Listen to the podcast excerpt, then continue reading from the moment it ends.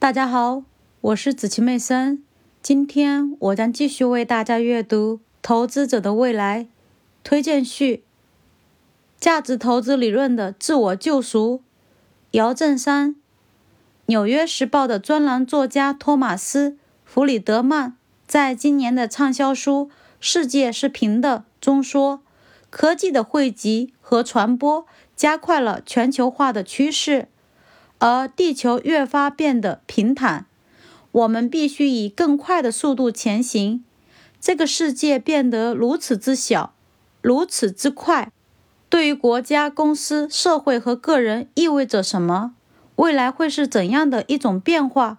作为证券市场的投资者，也许无需刻意研究世界的未来，但是一定会关注未来人口危机和老龄化浪潮冲击下的经济增长趋势，一定会关注未来全球经济强国的转变带来的新的投资区域和行业分布的变化。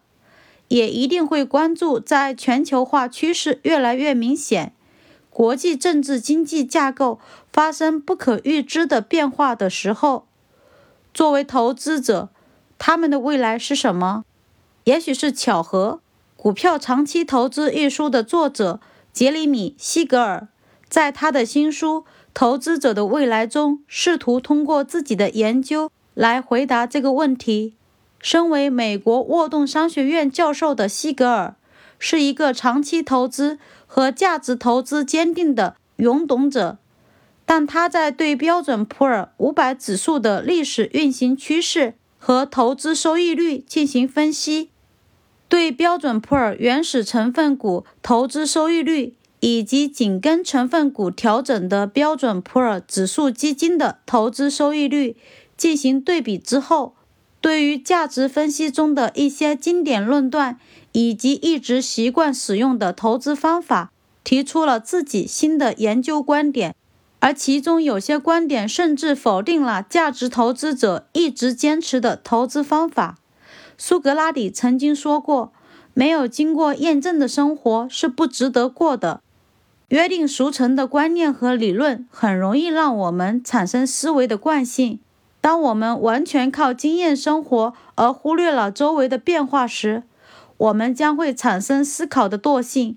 生活如此，股票投资作为一项风险很大的投资活动，质疑和验证、批判和审视也是必不可少的。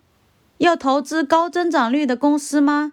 不一定，因为你会陷入增长率陷阱。增长最快的公司、行业。或者国家不一定会给你带来最好的投资收益率，比如 IBM 和新泽西石油，比如航空和通信，比如巴西和中国。要购买 IPO 公司的股票吗？